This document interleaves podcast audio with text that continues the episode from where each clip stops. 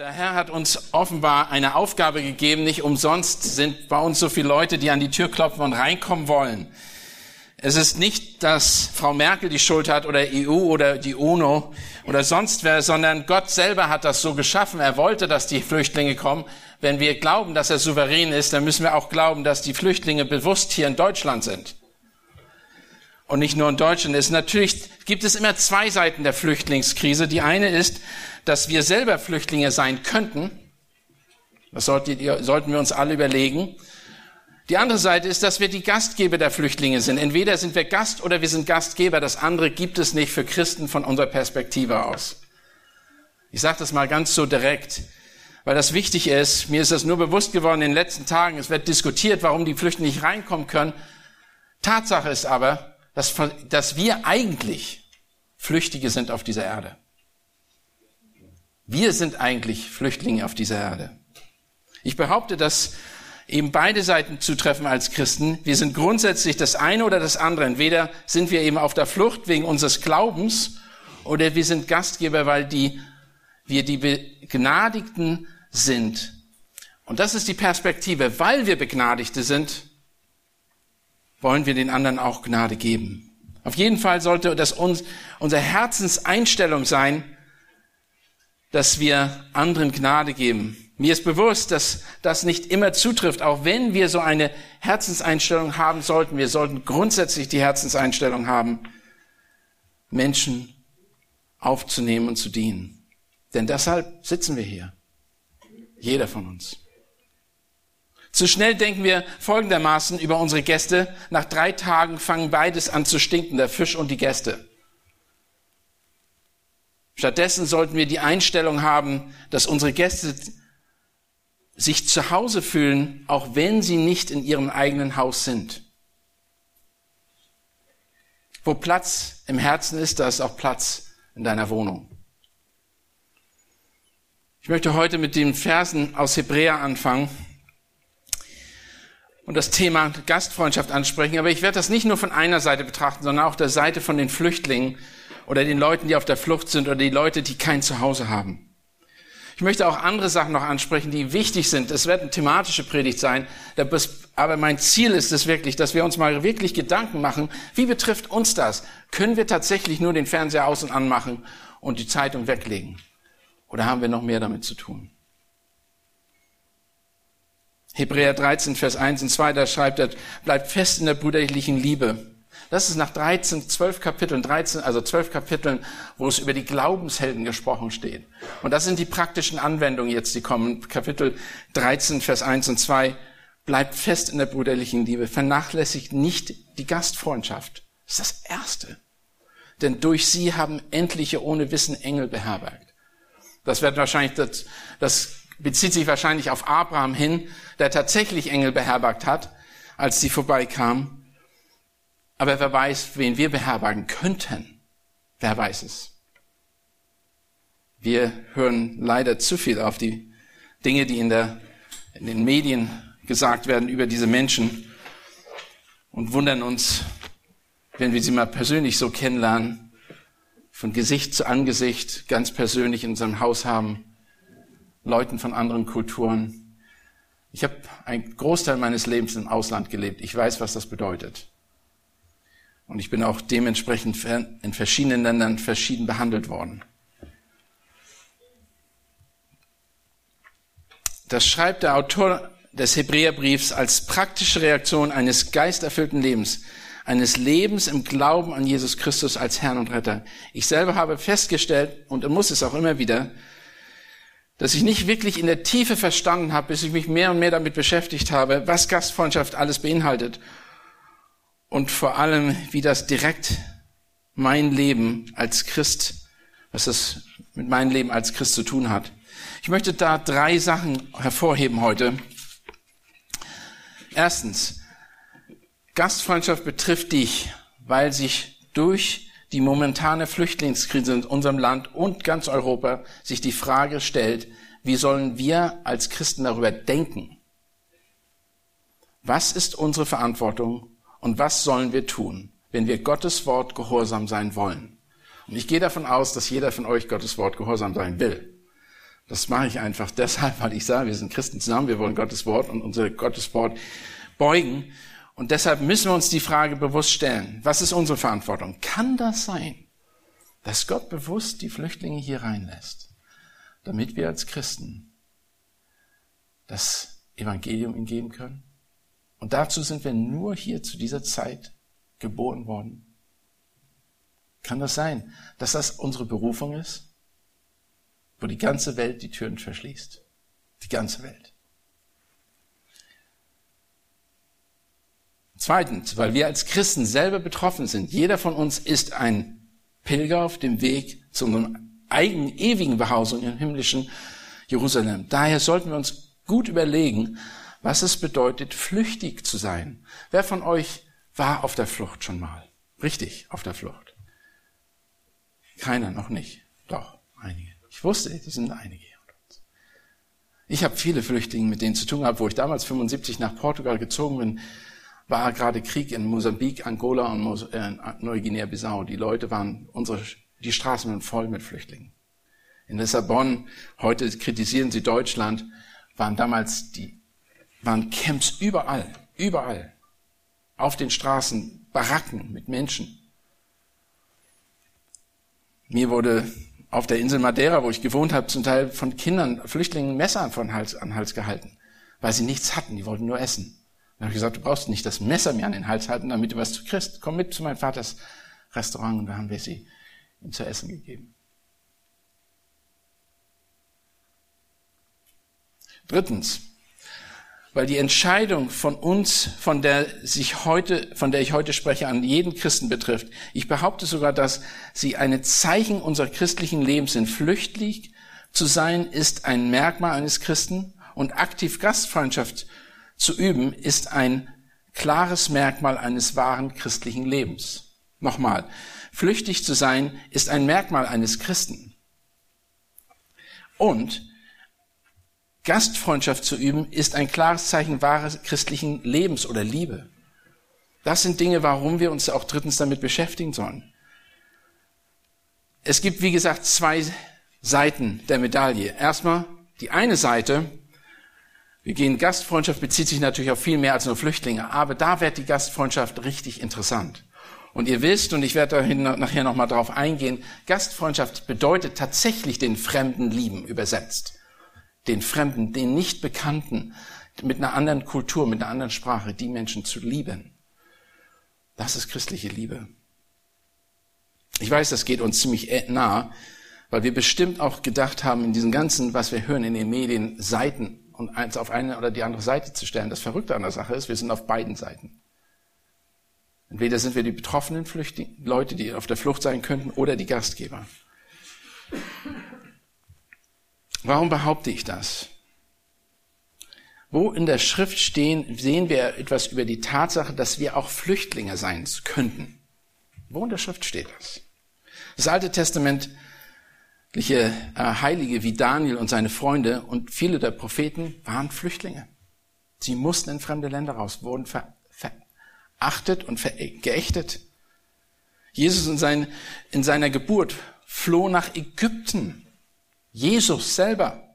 Als sie aber weggezogen waren, siehe, da erschien ein Engel des Herrn dem Josef, also die, die Gelehrten waren weggezogen und äh, erschien ein Engel des Herrn den Josef im Traum und spricht zu ihm, steh auf, nimm dein Kind und seine Mutter mit dir und flieh nach Ägypten und bleibe dort, bis ich es dir sage, denn Herodes will das Kind suchen, um es umzubringen. Da stand er auf, nahm sein Kind, und seine Mutter bei Nacht mit sich und entfloh nach Ägypten und er blieb dort bis zum Tod des Herodes, damit erfüllt würde, was der Herr durch den Propheten geredet hat. Der spricht, aus Ägypten habe ich meinen Sohn gerufen. Jesus war flüchtig, musste.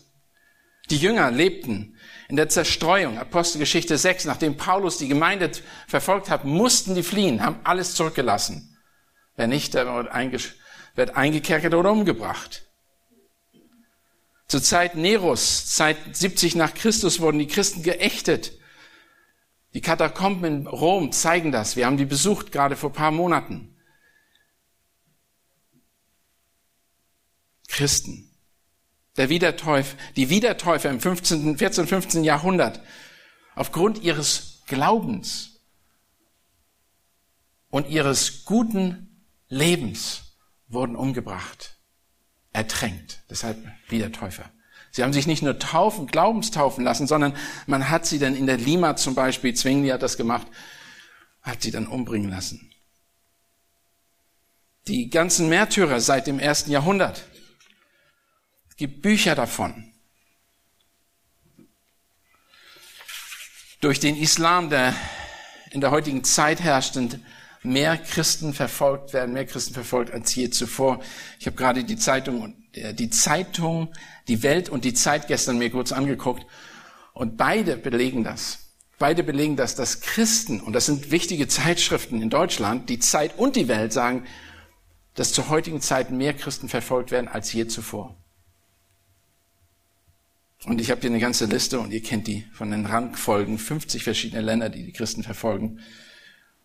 Aber so ist das. Das ist die andere Seite. Deshalb zu sagen, wir haben nichts damit zu tun, ist wirklich blind sein in der Tatsache, dass wir auf der gleichen Seite, es kann morgen losgehen, könnte morgen losgehen. Wenn irgendwas gegen Christen sagt und ein Gesetz entlassen wird, dann sind wir auch flüchtig. Keiner nimmt das an, vor allem nicht in Deutschland. Die Pilgerreise von John Bunyan, das zweitweit verbreitetes christliche Buch nach der Bibel, macht durch die Geschichte deutlich, dass wir uns auf einem Weg in das verheißene Land befinden und unser Bleiben nicht in dieser Welt ist. Nochmal deutlich zu machen, wie wichtig das ist und wie gut das ist, dass wir daran erinnert werden. Ich lese mal einen kleinen Text vor daraus, weil ich glaube, das hilft uns einfach mal perspektivisch zu sehen, wo unsere Perspektive, worin, worauf wir achten sollten, wenn wir jetzt unser Leben leben. Es, er sagt Folgendes, es sind nun ungefähr 5000 sein. Vielleicht kennt einer von euch John Bunyan nicht. John Bunyan ist ins Gefängnis gekommen um seines Glaubens willen und hat dieses Buch verfasst. Im Gefängnis. Und man hat ihm gesagt, äh, man, dass er doch besser aus dem Gefängnis rauskommen würde. Und er hat Gott gedankt, dass er im Gefängnis war, weil er sonst dieses Buch nie geschrieben hätte. Und die Christenheit hätte das Buch nie gehabt. Er war dankbar für seine Verfolgung und er war dankbar dafür, dass er in Gefängnis gelandet ist. Aber dieses Buch ist eine Herzensanliegen oder beziehungsweise wie, spiegelt das wieder, wie wir als Christen eigentlich leben in dieser Welt. Ich nur ein ganz kurzer Ausschnitt daraus. Es ist ein langes Buch, lohnt sich definitiv zu lesen. Es sind nun ungefähr 5000 Jahre her, da wanderten auch Pilger, gleich diese beiden redlichen Männer, nach der himmlischen Stadt und da Belzebu und Apollyon und Legion mit seinen Genossen merken, dass ihr Weg durch die Stadt führte, beschlossen sie, hier einen Marktplatz einzurichten, wo das ganze Jahr hindurch alle Arten von Kram wie Häuser, Ländereien, Gewerbe, Ämter, Würden, Beförderungen, Titel, Landschaft, Königreiche, Lustbarkeiten, Vergnügen und Gemüse, Genüsse aller Art, wie deren Weiber, Gatten, Kinder, Herrschaften, Dienstboten, Leben, Blut, Leiber, Seelen, Silber, Gold, Perlen, Edelsteine und wer weiß was noch alles. Ja, noch mehr ist auf diesem Jahrmarkt, sind allzeit zu sehen, Zaubereien, Betrügereien, Glücksspiele, Schauspiele, Narrheiten, Affen, Schelme und Schurken und allerlei der Art. So wurde, wurden die Pilger festgenommen in dieser Stadt und auf diesen Jahrmarkt und vor Gericht geführt. Wo kommt ihr her, hat man sie gefragt. Wohin geht eure Reise? Und warum erscheint ihr in so einer ungewöhnlichen Tracht? Das waren die Fragen, die man ihnen zum Verhör vorlegte. Und sie sagten, wir sind Gäste und Fremdlinge auf Erden. Antworteten sie, wir wandern nach unserer Heimat, den himmlischen Jerusalem. Das ist eine Perspektive. Ich habe gemerkt, dass selbst ich die ganze Zeit und wir alle wahrscheinlich uns festhalten an Dingen dieser Welt, so sehr festhalten, dass wir nicht die Nöte der anderen mehr sehen. Johannes 17, Vers 16, 15, 16 sagt, ich bin nicht das, ich bitte nicht, dass du sie aus der Welt nimmst, sondern dass du sie bewahrst vor dem Bösen. Sie sind nicht von der Welt, gleich wie auch ich nicht von der Welt bin. Jesus über uns. Jesus über die Jünger. Wir sind nicht von dieser Welt. Wie können wir die wenigeren Güter, die wir haben, nicht auch teilen mit den Leuten, die in Not sind?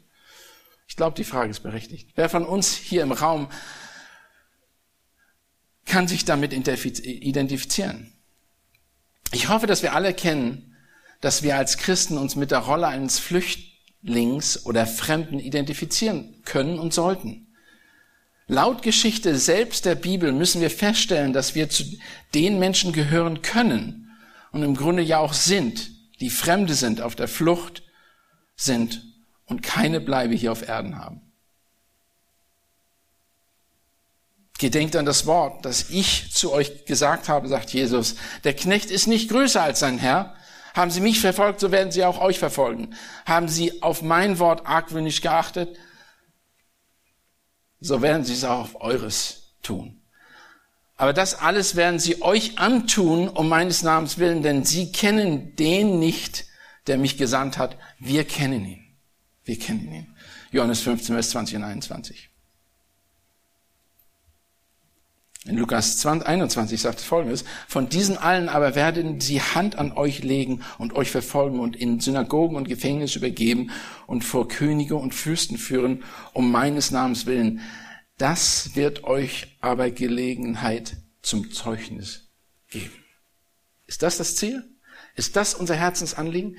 Dass diese Situation nicht Angst hervorrufen, sondern Möglichkeiten uns geben, ein Zeugnis zu sein. Kann es sein, dass gerade deshalb diese Menschen hierher kommen, uns auch zu prüfen selber, sind wir wirklich noch so christlich? Warum wollen die denn nach Deutschland kommen? Was glaubt ihr? Weil wir tolle Mercedes fahren? Vielleicht auch diese ganzen Sachen. Aber warum? Das sind doch Dinge, die können wir denen gerne geben, oder? Wir haben aber was viel Besseres ihnen zu geben. Die Reformation war hier in Deutschland. Hat, vor 500 Jahren war Reformation. 499 Jahre war Reformation. Und wir haben die frohe Botschaft. Deshalb sind auch einige auf dem Weg. Die wollen wissen, die denken, vielleicht sind sie hier sicher. Vielleicht erwarten sie, was können wir von so einem Land erwarten?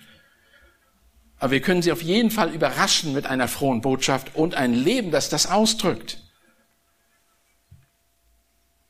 Das ist die eine Seite der Flüchtlingskrise, die uns allein aus diesem Grund sehr wohl etwas angeht weil wir diesen Menschen nicht nur verstehen sollten, sondern ihnen die Liebe Gottes weitergeben sollten.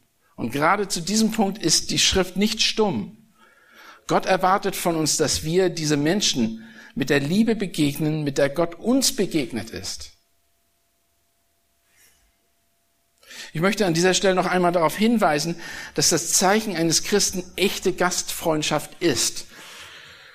Wenn wir nicht verfolgt werden oder auf der Flucht sind, um unsere Glaubenswillen, sind wir auf jeden Fall auf der Seite der Gastgeber für die, die es, die unsere, erstmal für die unsere Glaubensgeschwister natürlich, aber auch für die Menschen, die generell Hilfe brauchen. Es gibt dazu eine Vielzahl von Bibelstellen und auch Hinweisen. Die Schrift ist voll davon. Was ist das Wesenmerkmal eines biblischen Gastfreundschaft? Wie sollst du und ich Gastfreundschaft üben? In Titus 1, Vers 8 und 2. Timotheus 3, Vers 2 und Hebräer 13, den ich schon vorgelesen habe, wird das deutlich, dass, dass die Charaktereigenschaften eines Ältesten werden danach beurteilt oder ob er eigentlich ein Ältester sein könnte, wenn er Gastfreundschaft übt. Aber da hört das natürlich nicht auf. Und Gastfreundschaft wird hier tatsächlich erklärt mit den Fremde lieben, Brüder, Bruderliebe. Es gibt verschiedene Liebensarten, aber das ist eine, eine ganz konkrete Sache, die hier gesagt wird. Sie sollen Fremde lieben. Es geht nicht um generelle Liebe von Menschen, Geschwistern oder Geldliebe, Selbstliebe oder Vergnügen lieben oder Fremde. Ähm, doch Fremde lieben ist es in dem Fall oder Erkenntnis lieben. Diese haben alles ähnliche Worte, aber hier geht es um das Wort Philooxena, Exnos, und das bedeutet Gastfreundschaft, Fremde lieben. Ausländer, jemand, der normalerweise nicht in deiner Gemeinschaft in, Gegend, in deiner Gegend gehört. Er ist nicht daher. Jemand, der anders ist als du, so wie wir als gläubige Fremde in diesem Land sind. Weil wir ja eigentlich Fremde sein sollen. Wir sollen denken, dass wir ins himmlische Jerusalem gehen.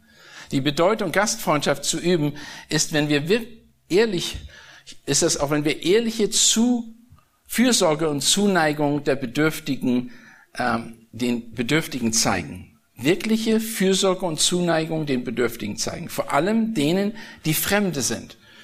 Also das Ziel muss sogar sein, nach dem, was ich hier verstehe, ist, dass wir sogar danach Ausschau halten, Fremde zu finden, die nicht Deutsche sind, die nicht unserem, um ihnen Gastfreundschaft zu zeigen. So weit geht das.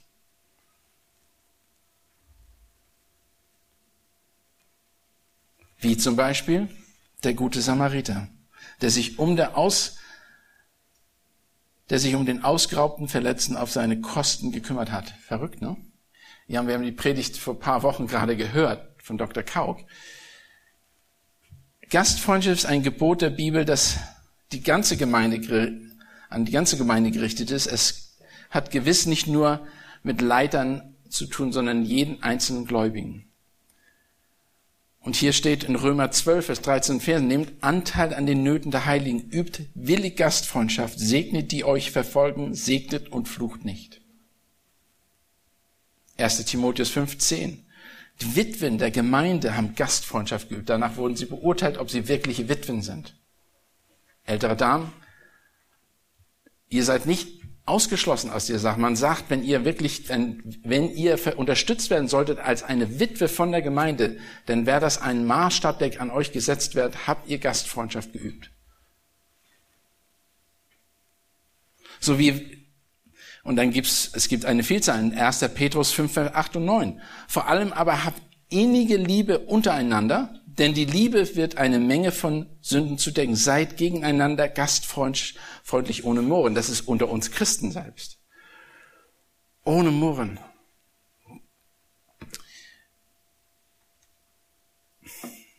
Es ist, es ist nicht einfach, sein Haus jemand anders zu übergeben, mehr oder weniger. Aber das ist das, was wir selbst lernen von den Leuten, vor denen wir Angst haben. Die sind gewohnt, Gastfreundschaft zu üben, wo du auf die Straße gehst und wenn du alleine auf der Straße bist, dass sie sich in das Haus nehmen, wenn du ein Fremder bist und dich um sich kümmern. Wir haben das gerade von Erik gehört, der hier war aus, äh, aus dem Libanon, ähm, Jordanien, Entschuldigung, aus Jordanien. Eine, für mich noch eine viel stärkere Stelle ist die, so wie wir mit Fremden, wie wir Fremden dienen, dienen wir Christus. So wie wir Fremden dienen, dienen wir Christus. Dreht das um. Wenn wir ihnen, denen nicht dienen, so wenig dienen wir Christus. Wo sehen wir das? Matthäus 25, 31 bis 46. Denn wer hat, dem wird gegeben werden, damit er Überfluss hat. Von dem aber, der nichts hat, wird auch das genommen werden, was er hat und den unnützen Knecht werfe hinaus in das äußerste Finsternis. Dort wird Heulen und Zähneknirschen sein. Wenn aber der Sohn des Menschen seine Herrlichkeit kommt, wird er alle heiligen Engel mit ihm. Ähm, dann wird er auf den Thron seiner Herrlichkeit sitzen und so weiter. Und er sagt dann in Vers, ich weiß jetzt, äh, in den Abschnitt sagt er, wann er, dann wird ihm gefragt, er, er wird sich, er wird die Leute zur Rechten und zur Linken setzen dann wird der König den zur Rechten sagen, kommt her, ihr Gesegneten meines Vaters und erbt das Reich, das euch bereitet ist. Seit Grundlegung der Welt, denn ich bin hungrig gewesen und ihr habt mich gespeist, ich bin durstig gewesen und ihr habt mir zu trinken gegeben, ich bin ein Fremdling gewesen und ihr habt mich beherbergt, ich bin ohne Kleidung gewesen und ich habe, ihr habt mich bekleidet, ich bin krank gewesen und ihr habt mich besucht, ich bin gefangen gewesen und ihr seid zu mir gekommen. Dann werden ihm die Gerechten antworten und sagen, Herr, wann haben wir dich hungrig gesehen und haben dich gespeist oder durstig und haben dir zu trinken gegeben? Wann haben wir dich als Fremde, Fremdlinge gesehen und haben dich beherbergt oder ohne Kleidung und haben dich bekleidet? Wann aber wird, wann haben wir dich krank gesehen oder im Gefängnis und so und sind zu dir gekommen. Und der König wird ihnen antworten und sagen, wahrlich, ich sage euch, was ihr einem diesen meinen geringsten Brüdern getan habt, das habt ihr mir getan. Das Gleiche, wisst ihr, kommt danach. Dann wird er ihnen antworten, wahrlich, ich sage es, was ihr einen dieser geringsten nicht getan habt, habt ihr auch nicht, mir nicht getan. Und sie werden in die ewige Strafe hingehen, die Gerechten aber in das ewige Leben. Einfach nur ein Beispiel, wie Jesus darüber denkt. Gibt es eine bessere Art und Weise, wie wir das Evangelium Jesu Christi widerspiegeln, als wenn wir Menschen in Not aufnehmen und ihnen physisch Hilfe gewähren und durch den Weg zum Evangelium bereiten?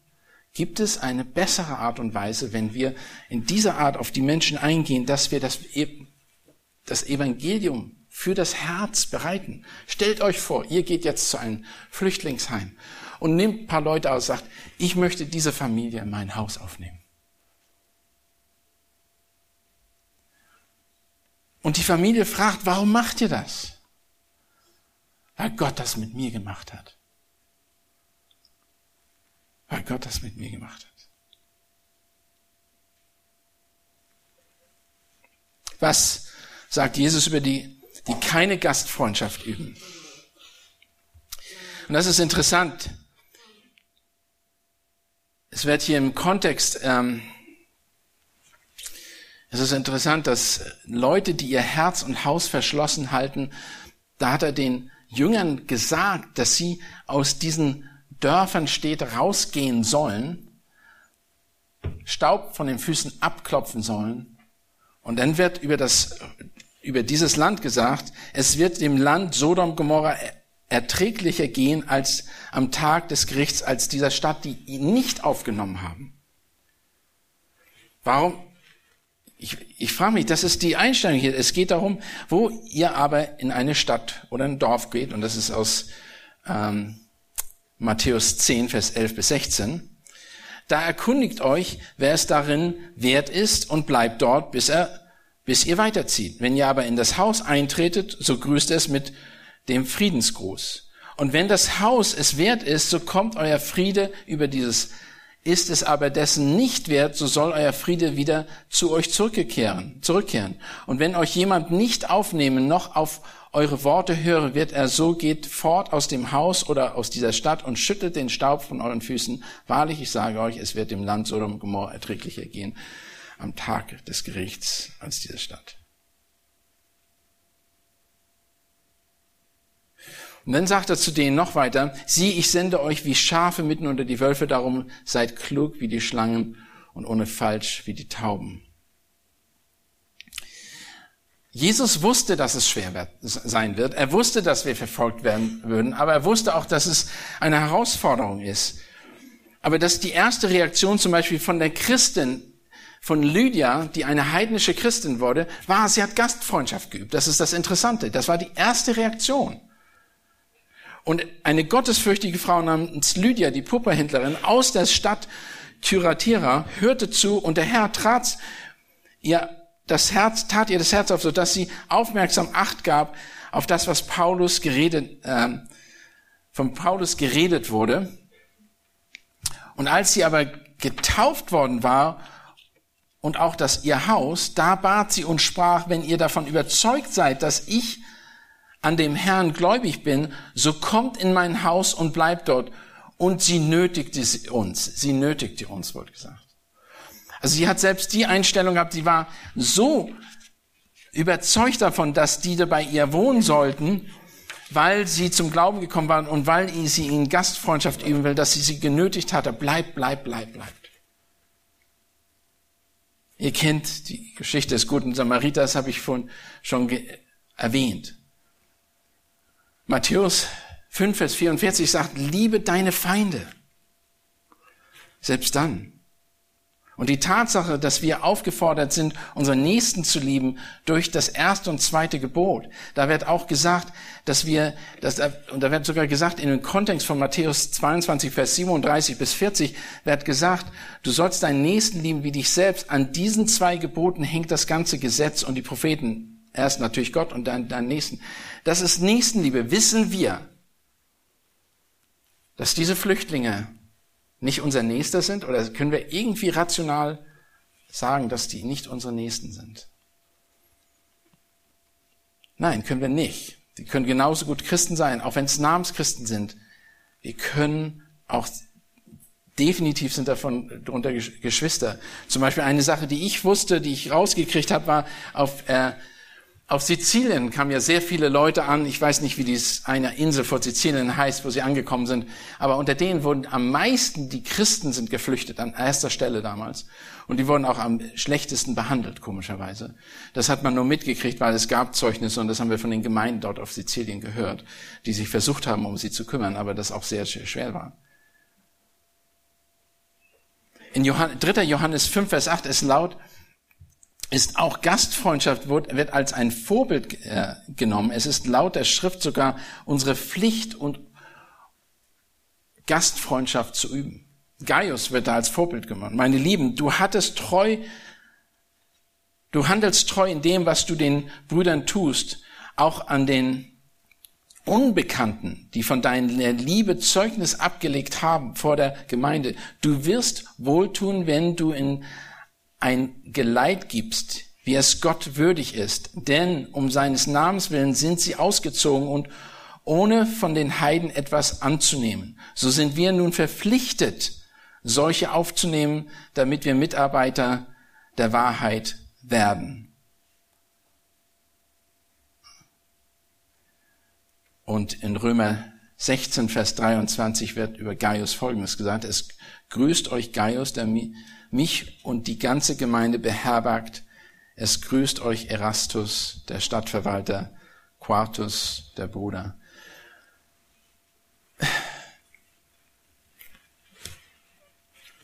Hier geht es natürlich um Geschwister im Glauben.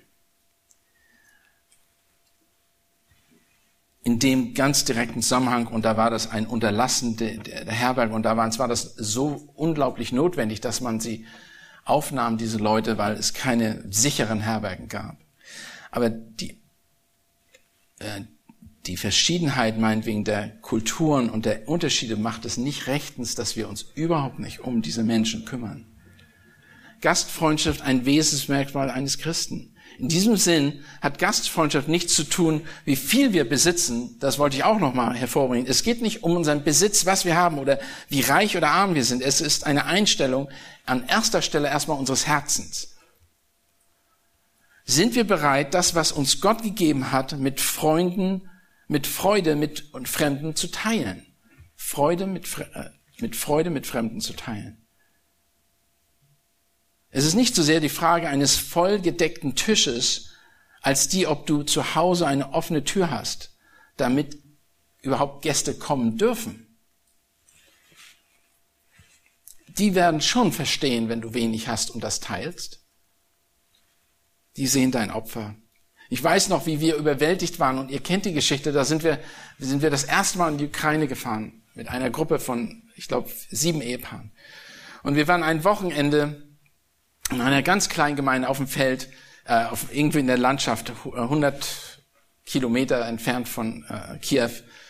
Und die haben das erste Mal Ausländer gesehen, weil die Grenzen zu waren, vor allen Dingen Amerikaner, und wir sind eingeladen. Die haben ihr Haus, sind aus dem Haus ausgezogen, damit wir dort essen können. Die haben ihre Schlafzimmer uns zur Verfügung gestellt und haben irgendwo auf dem Boden geschlafen. Die haben uns das einzige Foto von sich gegeben, was sie überhaupt hatten. Wir waren so blamiert, wo wir dachten, was haben wir denn denn zu bieten? Die haben uns gerade ihr Herz alles gegeben. Wir waren die Reichen, die Wohlhabenden und sie haben ein offenes Herz gegeben, was ich, die standen um uns rum, während wir gegessen haben. Und das Tisch wurde immer voller und voller. Ich konnte nicht mehr essen. Aber jedes Mal, und ich Deutscher, aufessen, richtig? Aber wenn du auf isst, kriegst du immer mehr. Und irgendwann sage ich, jetzt kann ich nicht mehr, das reicht. Und wie gesagt, du musst es auf dem Teller liegen lassen. Dann funktioniert das. Aber das habe ich nicht begriffen. Also, und dann, ich weiß noch, dass ich mich die Nacht durchgequält habe, weil ich nicht schlafen konnte. Wir haben so viel gegessen. Aber da habe ich auch gedacht, das ist das Herz allein dieser Gastfreundschaft. Es bedeutet auch, dass du dich vorbereitest, den unerwarteten Besuch aufzunehmen. Es bedeutet, die Nöte der anderen Menschen und vor allem der Geschwister zu, zu sehen, ihr körperliche Nöte, ihr geistliche Nöte, ihre emotionellen Nöte, ihre seel seelischen Nöte, sich ihrer anzunehmen. Denkt dran, wir, wir beobachten, um ihnen zu helfen. Unser Ziel, unser Herzensanliegen muss es sein, ich will helfen. Ich möchte ein Segen diesen Menschen sein. Wie kann ich heute euch ein Segen sein? Wie kann ich heute, euch heute ermutigen? Wer aber die Güter dieser Welt hat und seinen Bruder in Not leiden sieht und sein Herz vor ihm verschließt, wie bleibt die Liebe Gottes in ihm? Meine Kinder, lasst uns nicht mit Worten lieben, noch mit Zunge, sondern in Tat und Wahrheit, sagt hier Johannes 1, 1. Johannes 3, Vers 17 und 18. Mit anderen Worten, Gastfreundschaft bedeutet mehr als nur ein Freund zu Essen einzuladen. Es bedeutet, sich der Nöte anderer anzunehmen und ihnen mit einem, deinem dir anvertrauten Mitteln zu helfen. Wage ich zu sagen, dass es gut sein kann, dass ich nur die Dinge habe, die ich habe, um jemandem anders damit zu dienen? Ich glaube, das ist richtig. Was für ein Prinzip liegt uns hier zugrunde? Kann es sein, dass Gott uns begnadigt hat, damit wir andere segnen? Kann es sein, dass wir genau das tun sollten und unsere Häuser öffnen sollen für Notleidende? Würde es, würden wir es dann überhaupt finanziell packen? Wie sieht das aus mit unseren Finanzen? Was passiert, wenn ich auf einmal das, was ich eigentlich essen wollte, jemand anders gebe oder das, was erspart ist, jemand anders gebe? Was passiert dann? Oder nicht das Ersparte, sondern selbst das, was ich brauche, um die Rechnung zu bezahlen. Was sagt Jesus dazu? Was sagt Paulus dazu? Was sagt die Bibel dazu? 2. Korinther 9, Vers 16 bis 13. Selbst da gibt's eine Antwort. Und das ist verrückt. Gott aber ist mächtig, euch jede Gnade im Überfluss zu spenden, so dass ihr in allem alle Zeit Genüge habt, im Überreich seid, zu jedem guten Werk äh, wie geschrieben steht, er hat ausgestreut, er hat den Armen gegeben, seine Gerechtigkeit besteht in Ewigkeit.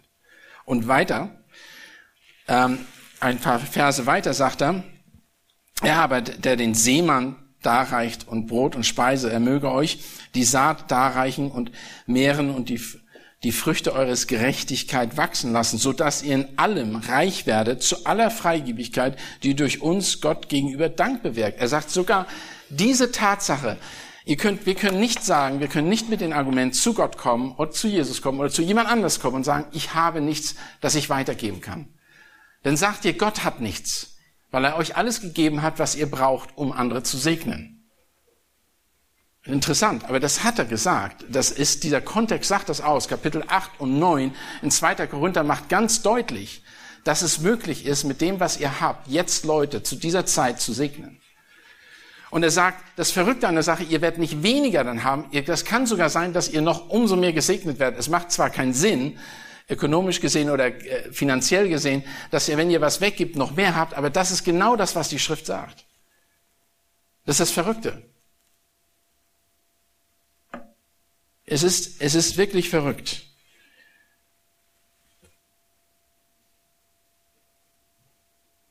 Es gibt natürlich eine Gefahr des falschen Denkens über Gastfreundschaft. Bei der Aufforderung der Schrift, Gastfreundschaft zu üben, denken wir augenblicklich, dass dieser Auftrag an Frauen gerichtet sei. Das ist etwas, worin sich meine Frau, meine Mutter oder meine Tochter hervortun sollte.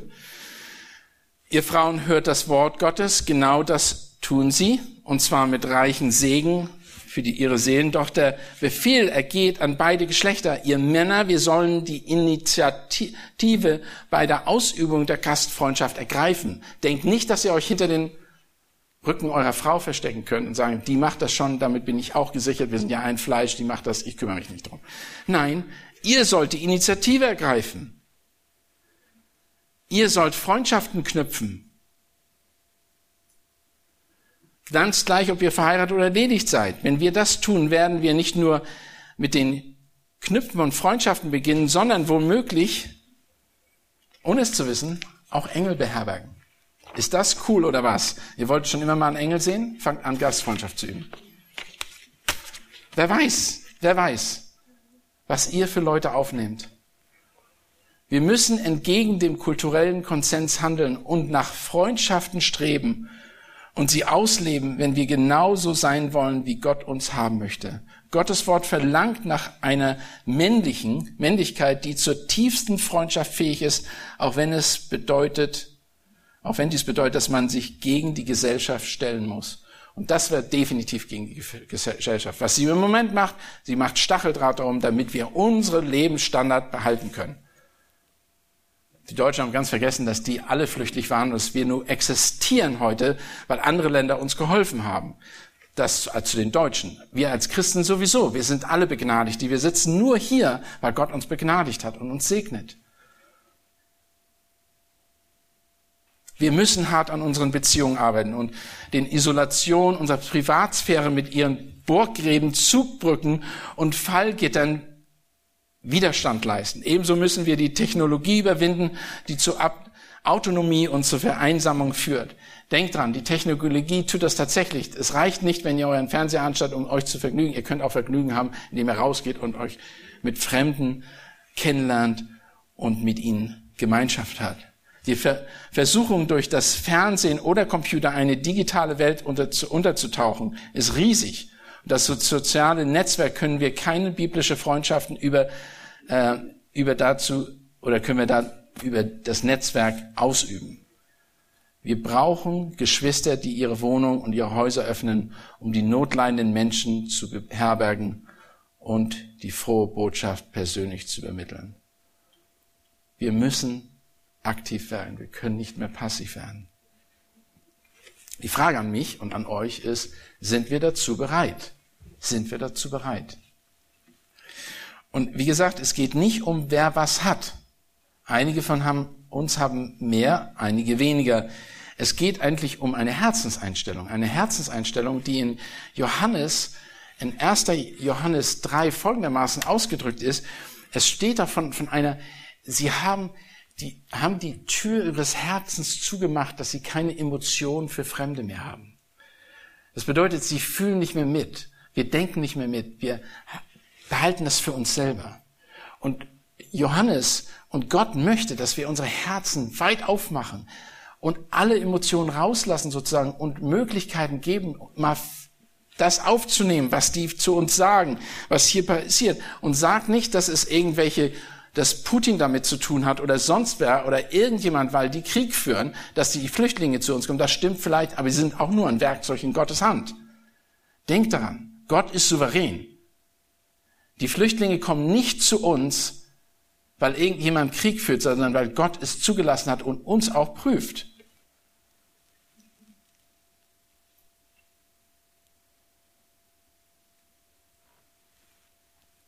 Doch die größte Notwendigkeit besteht darin, unsere egoistischen und selbstgenügsamen neigenden Herzen zu überwinden. Denn das Leben des Christen ist durch die Beziehung zu Gott und seinem Volk gekennzeichnet. Gottes Wahrheit erfährt und lebt man am wirksamsten oder am wirkungsvollsten in einer Beziehung mit Menschen. John MacArthur hat einiges dazu geschrieben. Er sagt, ich höre oft Aussagen wie so und so hat die Gabe des Gastfreundschaft, weil sie eine größere Köchin ist oder weil sie so gerne Freunde einlädt. Doch so vorbildlich und wichtig diese Tugenden auch sind, bieten sie kein Beispiel für biblische Gastfreundschaft. Biblische Gastfreundschaft ist Hilfsbereitschaft nicht gegenüber Freunden, sondern gegenüber Fremden. Er sagt das selber, gegenüber Fremden. Wenn du ein Mittag oder ein Abendessen machst, so lad nicht deine Freunde ein, noch deine Brüder, noch deine Verwandten, noch reiche Nachbarn, damit nicht etwa auch sie dich wieder einladen und dir Vergeltung zuteil werden, sondern wenn du ein Mahl machst, so lade arme, Krüppel, lahme, Blinde ein und, und glückselig wirst du sein, weil sie nicht haben und dir zu vergelten, denn es wird dir vergolten werden bei dem Auferstehung der Gerechten. Auch hier ist die Zielsetzung. Ich habe in einem Haus gelebt, wo ich das erste Mal nach Amerika kam, nachdem ich zum Glauben gekommen bin. Äh, die Frau hat sich das, hat das praktisch gemacht. Die hat so viel wie möglich Leute eingeladen, die ganz einfach waren, hat das beste Geschirr aufgetragen, Leute von der Straße und neue Gäste eingeladen, um ihren Kindern und uns zu zeigen, es geht nicht darum, immer nur die Freunde und Besten und, äh, einzuladen. Und denen hat sie das Beste, wo einfache Leute kamen, hat sie, wo die guten, reichen Leute kamen, hat sie Papierteller rausgeholt. Habe ich gedacht, wow. Aber sie hat das echt gemacht. Sie hat das echt gemacht. Und sie hat, und die haben Spaß gehabt. Und sie hat das denen auch offen gesagt. Warum sollen wir Leute, die sowieso schon alles haben, alles noch dazugeben? Gib den Leuten, die nichts haben und macht ihre Häuser auf. Mir ist klar, dass es Opferbereitschaft verlangt, Fremde gegenüber Liebe zu erweisen und dass dies sogar gefährlich werden kann, weil manche womöglich ihre Freundlichkeiten ausnutzen. Gott, verlangt zwar nicht, dass wir beim Umgang mit Fremden unseren Ver Verstand aufgeben sollen, aber er verlangt, dass wir sie durch Gastfreundschaft lieben. Wenn ich bedenke, dass ich verantwortlich bin, Fremde zu lieben, erinnert mich das daran, dass Gott uns in seiner Familie aufgenommen hat, obwohl wir Ausgeschlossene waren vom Bürgerrecht Israels und Fremdlinge hinsichtlich der, der Bündnisse der Verheißung ohne Hoffnung und ohne Gott in dieser Welt. Epheser 2, Vers 12. Da wir auch als Heidenchristen von Gott angenommen wurden, wie können wir es dann unterlassen, Fremden in unsere Häuser aufzunehmen? Hier ist eine Vielzahl von anderen Beispielen, die ich noch habe. Männer, die Gastfreundschaft gelebt haben. Alexander Strauch sagt, der größte Zusammenhang dieser Verse über Gastfreundschaft ist, und er bezieht sich auf, äh, auf 1. Timotheus 3, Vers 2, ist die Liebe, ist die Liebe. Gastfreundschaft ist die konkrete Auswirkung von Agape-Liebe und dem neuen Gebot. Johannes 13, Vers 34, 35. Wenn Sie jemanden zu Gast haben, laden Sie auch Ihre Schützlinge mit ein.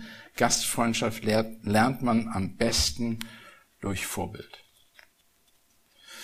Robert Chapman, ein bekannter Engländer, der hat sein Haus so weit aufgemacht, dass jeder, er wollte, dass die Leute, die zu ihm kommen, und das konnte jeder sein, Missionare, Leute auch, die auf der Straße sind, dass sie gesegnet wieder abgehen.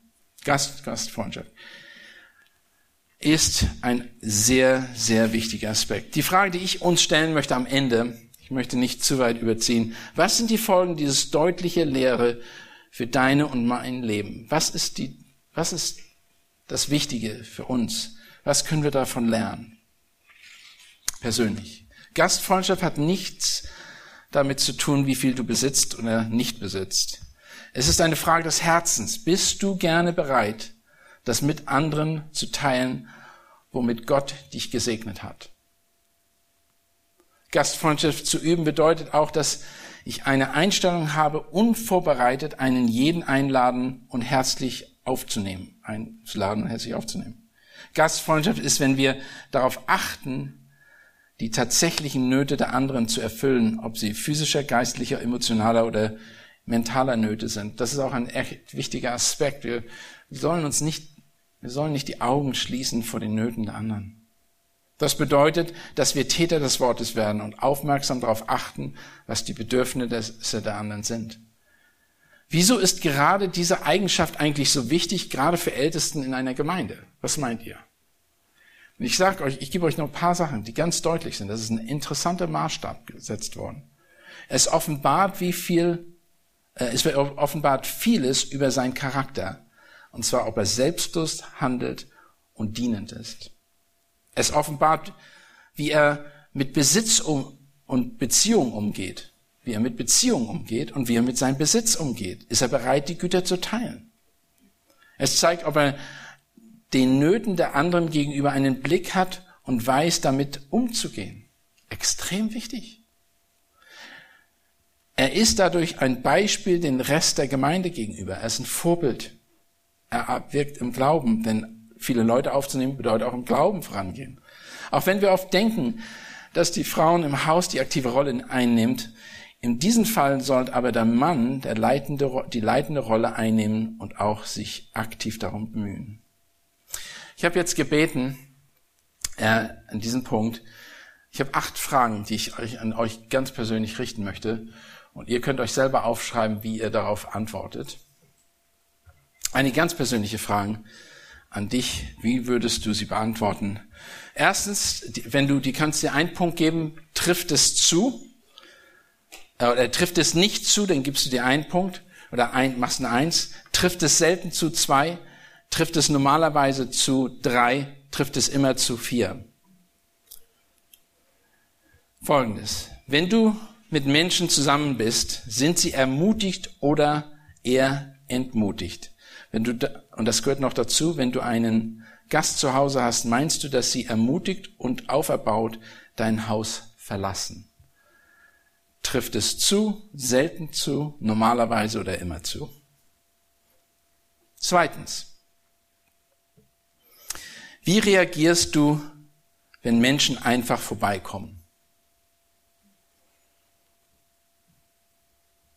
Aber da kann man nicht mit diesen vier Sachen beantworten. Das ist falsch gestellt. Drittens.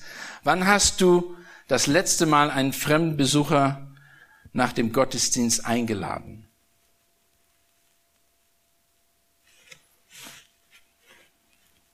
Viertens.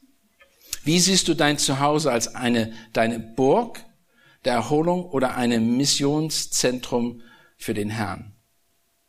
Eine Burg der Erholung oder ein Missionszentrum für den Herrn? Fünftens. Fühlst du dich eher hingezogen zu Menschen deiner Kultur und Herkunft oder suchst du den Kontakt zu Fremden und Ausländern ihren, ihren Kulturen und Lebensweisen? Ich bin mir bewusst, dass diese Fragen nicht einfach sind, weil wir wahrscheinlich alle eher versuchen, uns selbst zu, ja, mehr egoistisch sind als anders. Aber das ist einfach vielleicht mal gut für uns daran zu denken. Wie verhältst du dich, sechstens, wie verhältst du dich gegenüber Menschen aus anderen Ländern, distanziert oder offen interessiert? Das kann man auch nicht. Siebtens, kenn, kenn dich die Menschen als einen herzlichen, freundlichen, gnädigen und gastfreundlichen Menschen. Kennen, siebtens, kennen dich die Menschen als einen herzlichen, freundlichen, gnädigen und gastfreundlichen Menschen. Achtens,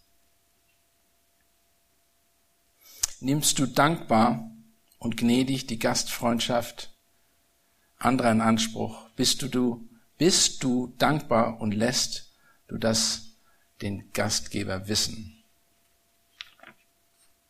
Das ist nicht nur wir sind nicht nur Gastgeber, manchmal sind wir auch Gäste. Und wie gehen wir damit um? Ich hoffe, dass wir alle erkennen und verstehen, dass wir eine Verantwortung haben als Gemeinde den Menschen gegenüber, die vom Ausland kommen. Es ist nicht ein Zufall, dass wir hier sitzen. Es ist auch kein Zufall, dass wir als Gemeinde in Berlin sind und es ist auch kein Zufall, dass wir von diesen ganzen Dingen betroffen sind. Gott möchte, dass wir reagieren Überlegt euch, wo eure Rolle ist, persönlich und als Gemeinde und wie wir das umsetzen können. Lass mich beten.